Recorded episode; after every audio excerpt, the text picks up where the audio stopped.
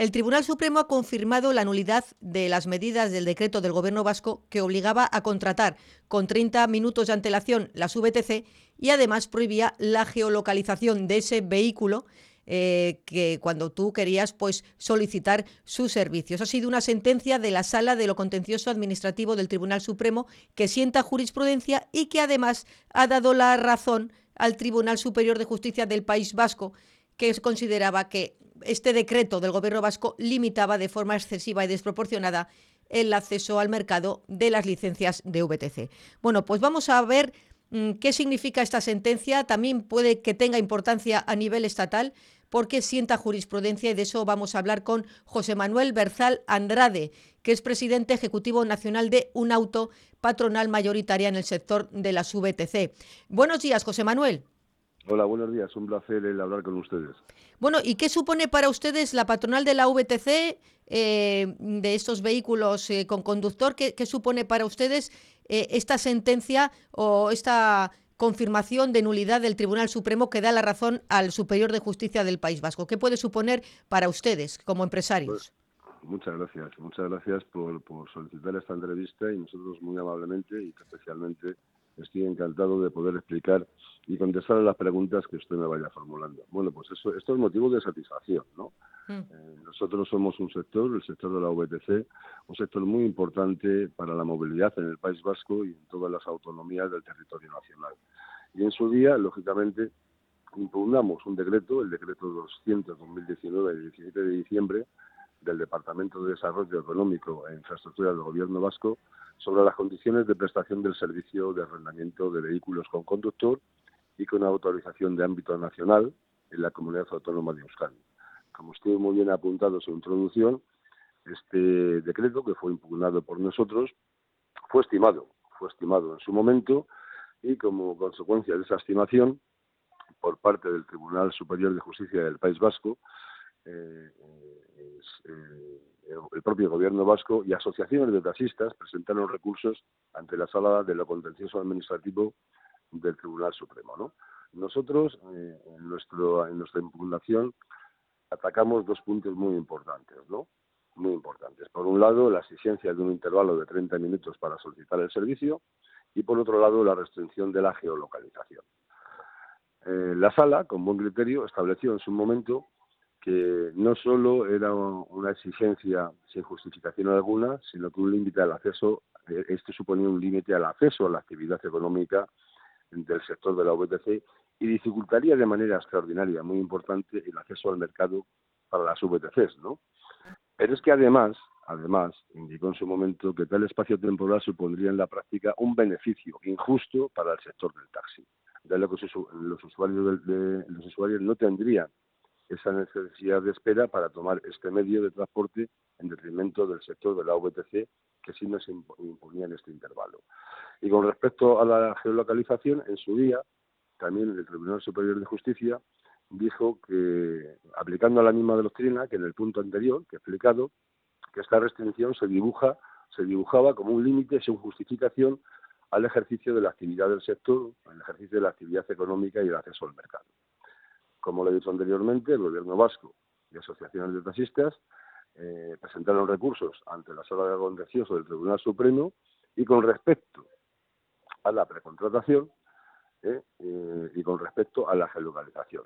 Mm. ¿De acuerdo? Entonces, cuando ahora tenemos la sentencia, lo que hace el, Supremo, lógicamente, como usted ha apuntado muy bien, marcando jurisprudencia, es avalar lo que en su día dijo el Tribunal Superior de Justicia y, y, tumbando, permítame una expresión muy coloquial, esos dos puntos que se habían recogido en el decreto que en su día hizo el gobierno vasco. Con lo cual, a partir de este momento, uno, hay jurisprudencia, dos, no habrá ningún límite para acceder a un servicio eh, de VTC, se hace una precontratación, pero sin establecer ningún tiempo de espera, y por otro lado se puede tener acceso, lógicamente, a la eh, geolocalización, que son dos cuestiones muy importantes para el normal desarrollo de la actividad de la VTC, ¿no? Sí, bueno, lo que yo no entiendo muy bien, porque, mm, eh, a ver, no todo el mundo es eh, habitual usuario de las VTC, lo de los 30 minutos de espera, ¿qué es? Que de repente tienes necesidad de un vehículo VTC, pero hasta dentro de media hora no pueden ir a recogerte a un punto. ¿Es eso? Efectivamente, así de simple y así de sencillo. Lo que quería eh, el gobierno vasco era obligar a los consumidores y usuarios, es decir, eh, y lo digo taxativamente, privarles de su libertad para elegir en cada momento eh, qué modelo de servicio de movilidad les venía mejor. Y en el caso del sector de la VTC, establecía que usted usted precontrata un servicio. Usted imagínese que está en su casa, o está en, sus instalaciones de la radio, o está en un restaurante, y dice, bueno, pues ya necesito una VDC porque me tengo que ir a tal sitio. Usted precontrata a través de su teléfono móvil y lo que exigía este decreto, que en su día aprobó el gobierno vasco, es que el cliente finalista, es decir, el, usuario o consumidor, tuviera que esperar 30 minutos mm. a que ese, eh, ese coche le pudiera a usted abrir la puerta para que se montara y poderle llevar o desplazar allí donde usted hubiera contratado. Mm. Es decir, que usted estaba en un restaurante, imagínese que tiene un restaurante de ventanas, el coche ha llegado, el coche ha llegado y usted tiene que esperar 30 minutos obligatoriamente porque se lo dice un decreto que sin, ninguna justificación eh, aplicaba esos 30 minutos. ¿Por qué? Lo hacía en detrimento del sector de la VTC y para favorecer al sector del taxi. Nosotros no intentamos nunca al sector de la VTC perjudicar al sector del taxi, pero sí tener unas reglas del juego razonables y razonadas. Y unas reglas del juego, lógicamente, que nos permitan trabajar en libertad y sobre todo que permita al consumidor elegir en libertad. Mm, sí, Es más, eh, en, este tema, si me permite, sí.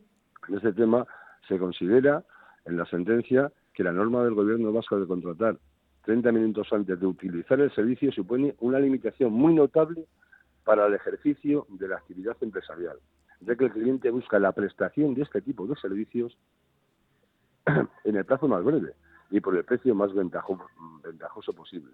Y es más, los magistrados apuntan que por todo ello entienden que esta medida supone un alto riesgo de impedir el ejercicio de la actividad empresarial del sector de la VTC contrario al artículo 38 de la Constitución, que dice literalmente, y abro comillas, que se reconoce la libertad de empresa en el marco de la economía de mercado y los poderes públicos garantizan y protegen su ejercicio y la defensa de la productividad, de acuerdo con las exigencias de la economía general y en su caso de la planificación y cierro comillas.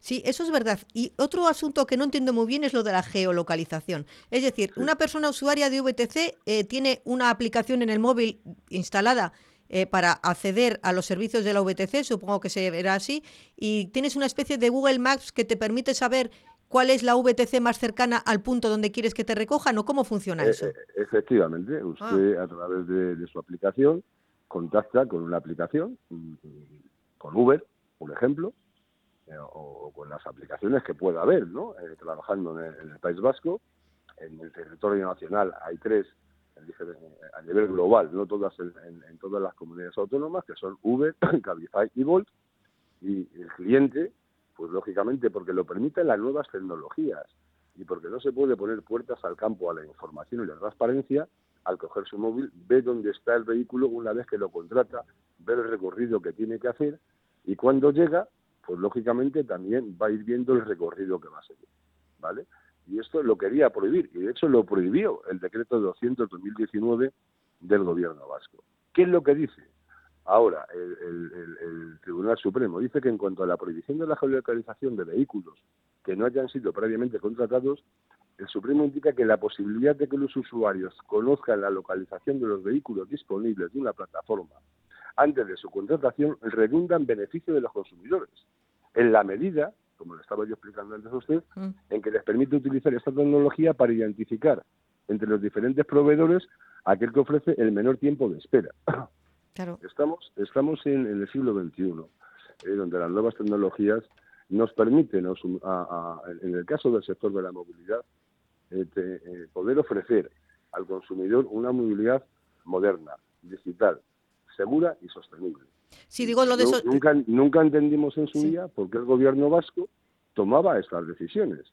Nunca lo entendimos. Y tal fue ese fue el motivo principal por el cual recurrimos y después el Supremo pues ha dictado una sentencia lógicamente determinante y condicionante, y condicionante no solamente para el País Vasco, sino para todo el territorio nacional como estoy muy bien apuntado en su magnífica introducción a esta entrevista. Mm, bueno, gracias. De todas formas, eso quería yo también incidir, el que el poder ser geolocalizado y que vaya a buscarte el, vehículo más cercano al punto donde estás tú, también es una forma de, trabajar por el planeta, ¿no? O sea, que se, van se va a gastar menos gasolina ese, esa VTC en ir a buscarte que otra VTC que igual está eh, a, dos kilómetros, ¿no? Pues igual mejor uno que está a la vuelta de la esquina. Digo por el tema del, ahorro energético.